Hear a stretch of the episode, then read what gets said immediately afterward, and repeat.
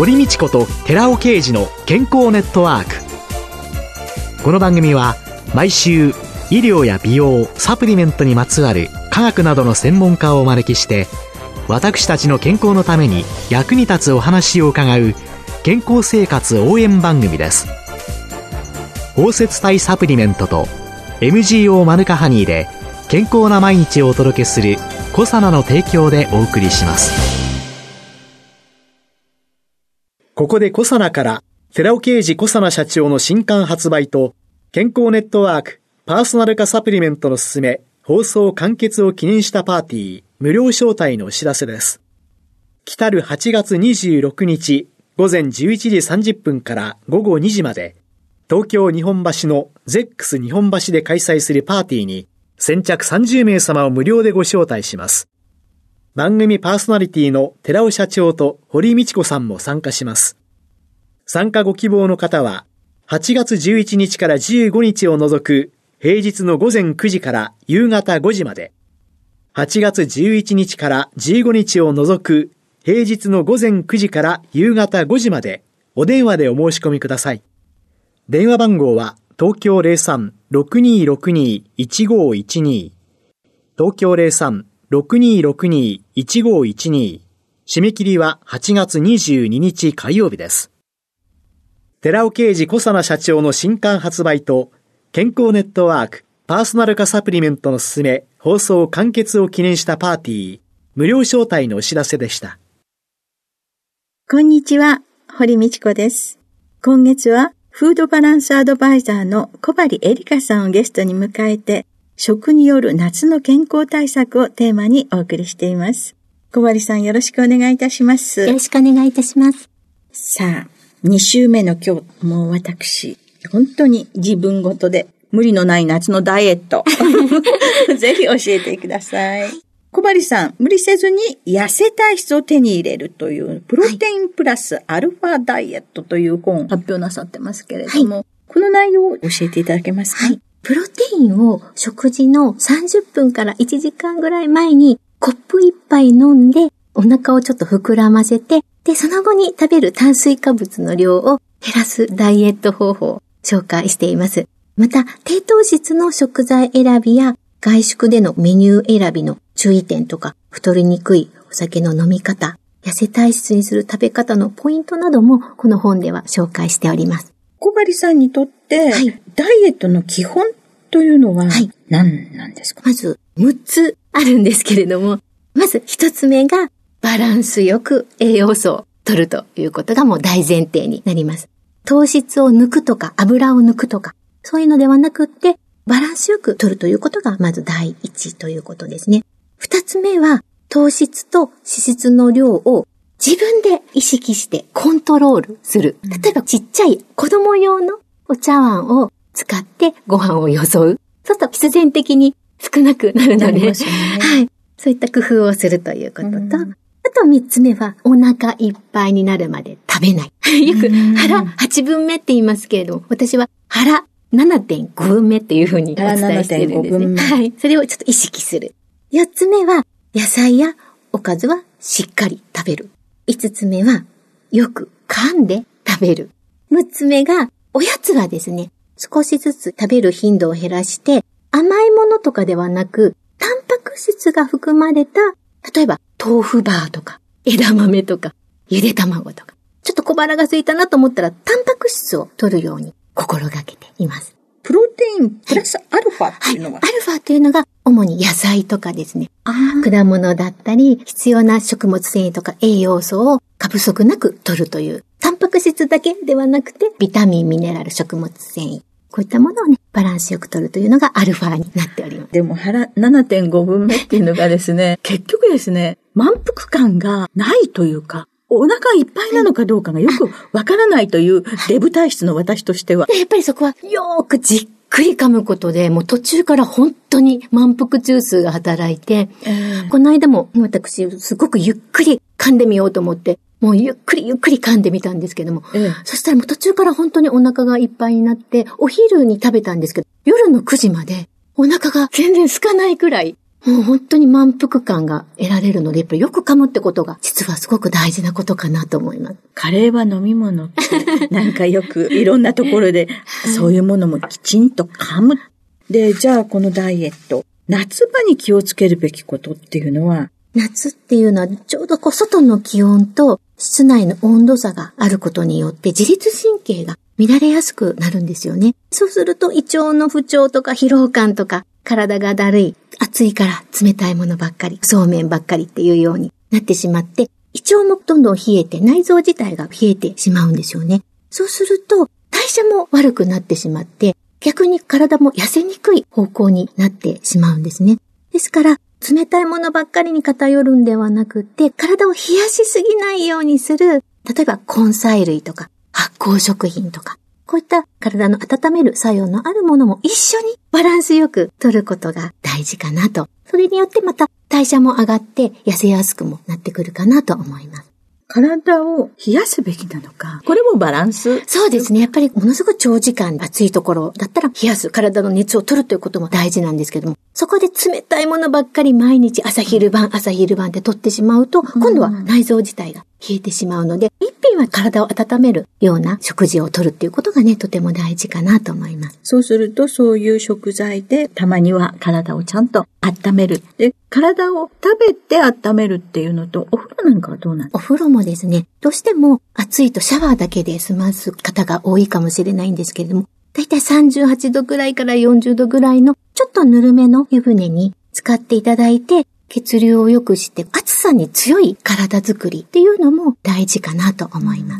す。38度から40度、ずいぶんぬるい。まあ夏なので、ちょっとぬるめぐらいがちょうどいいかな。あんまり暑すぎてもね、自律神経がバランスが崩れてしまいますので。小針さんがプロテインプラスアルファダイエットで、このプロテインを活用する利点というのはどういうところに？プロテインは必要なタンパク質を効率よく手軽に栄養補給ができる食品なんですね。食事からタンパク質を十分に摂取できないような時、例えばこう夏バテでなんか食欲がないなって言ってどうしてもタンパク質が不足するなんて、まさに今の時期なんかはこういったプロテインをね、活用していただくと、より体の中で吸収が良くなって、タンパク質をね、効率的に取ることができます。健康維持や筋肉強化にも役立ちますし、で、また私はこのダイエットの目的としても、プロテインを活用しているわけなんですね。プロテインというのを、そういう商品から取るのと、はい。はい。それからいわゆるタンパク質ですか、肉とか、はい。お魚とか、はい。そういうもので取る場合。私が推奨しているのは、1日に1回だけプロテイン。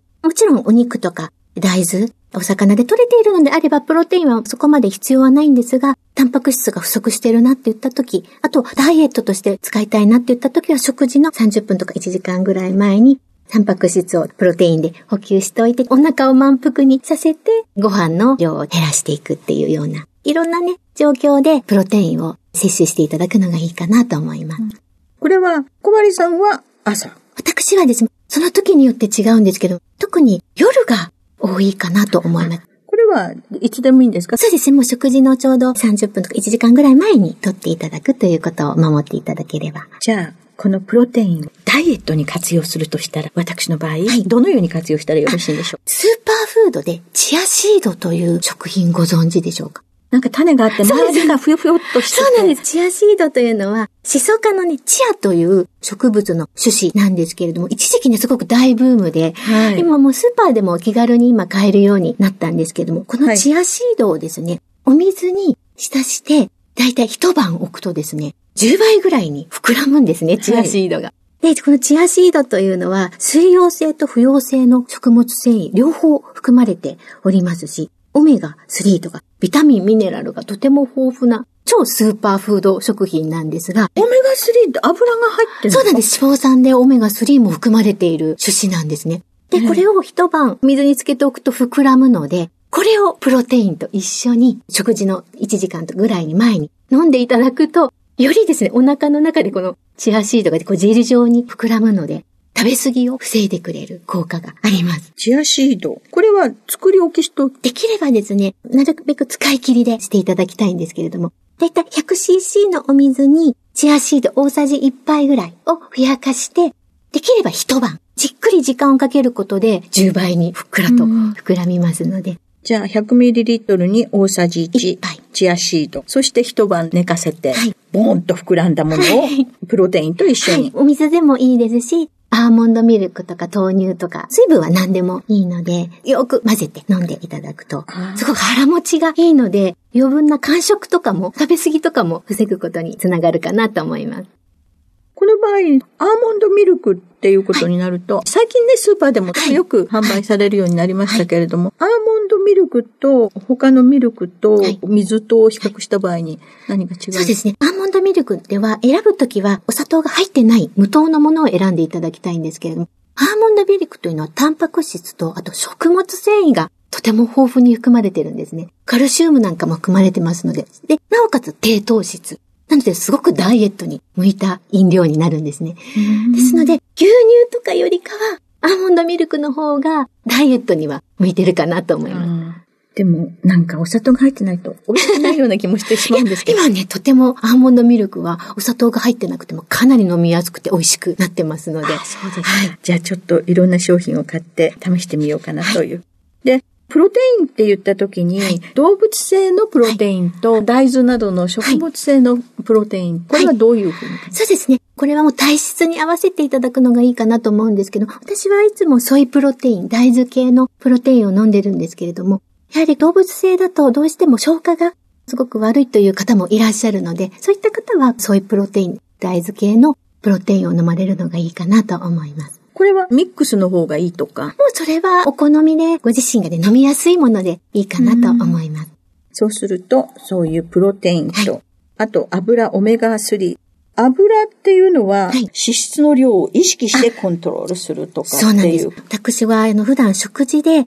取る油はですね、もうオリーブオイルがほとんどもうメインになっています。オリーブオイルというのはコレステロールを低下させたりとか、あと、体にとって炎症を起こしにくい油なんですね。ですので、リノール酸のサラダ油とか、紅花オイルっていうのは、取りすぎてしまうとどうしても体が炎症したり、アレルギーなんかも起こしやすいので、私は普段調理で使う油は、オリーブオイルっていうふうに決めております。一時期リノール酸っていうのがすごいブームで、はい。日本人はもはい。うみんなリノール酸、リノール酸、そ,、そうですよね。れが健康にとかって、はそうじゃなくリノール酸とオメガ3系というのがきちんと、そうですね。やっぱバランスがすごく大事なので、リノール酸も体にとって大事な油なんですけれども、うん。いろんなものに入っておりますので、取りすぎてしまう傾向がありますので、やっぱりこうやってなるべく取りすぎないように、普段のまあ調理の油はオリーブオイルとか、こういったものを使われるのがいいかなと思います。オリーブオイルなんかは加熱してもいいけれども、加熱しない方がいい油もたくさんありますよね。アマニオイルとか、エゴマオイルっていうオメガ3のとても体にとっていい油なんですけど、これは加熱に弱くて酸化に弱いという弱点がありますので、これは生で取っていただく。あと、火がつきやすいので、高温とかでは絶対に加熱しないようにしていただいて、ヨーグルトとかサラダにかけ、生でね、取っていただく油、おすすめしております。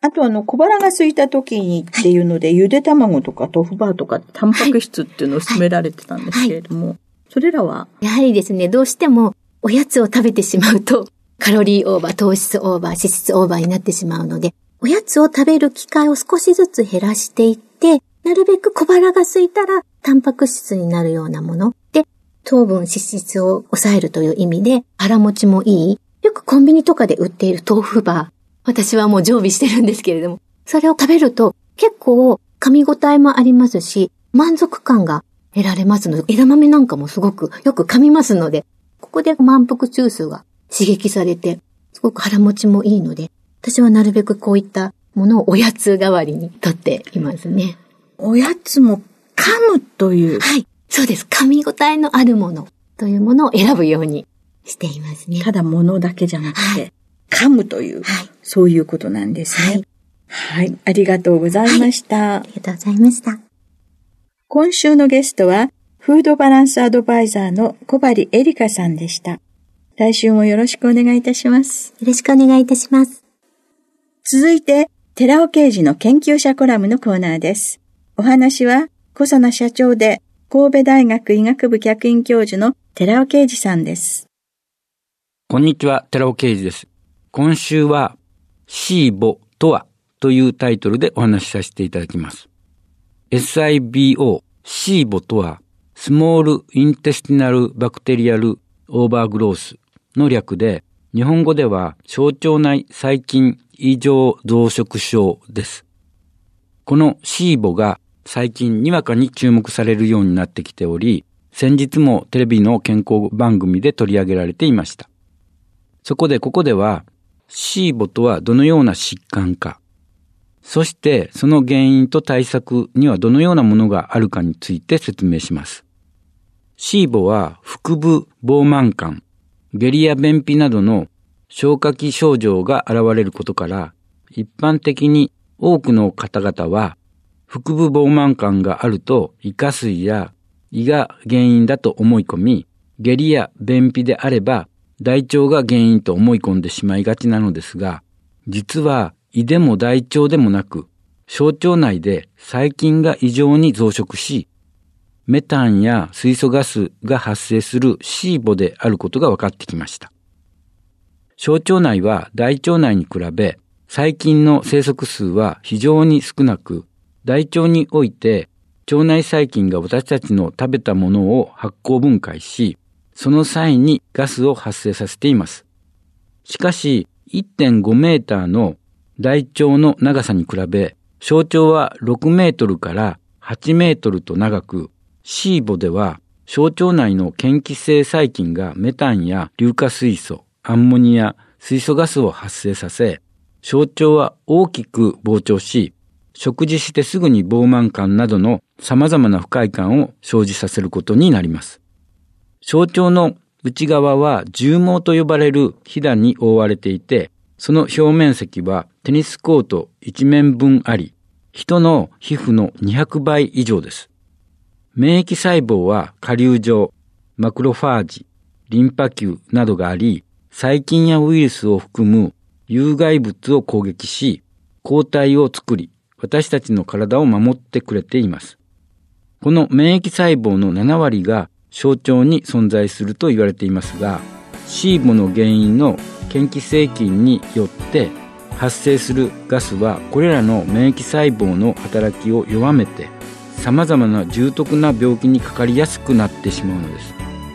お話は小佐野社長で神戸大学医学部客員教授の寺尾啓二さんでした。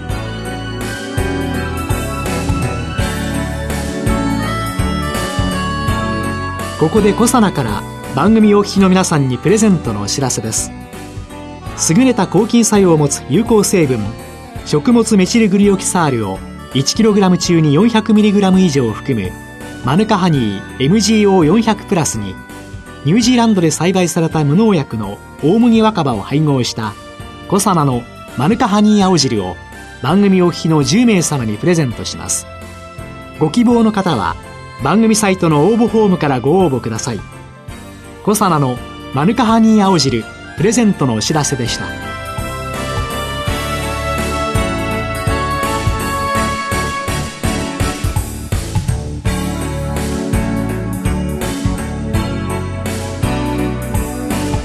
堀道子と寺尾啓二の健康ネットワーク。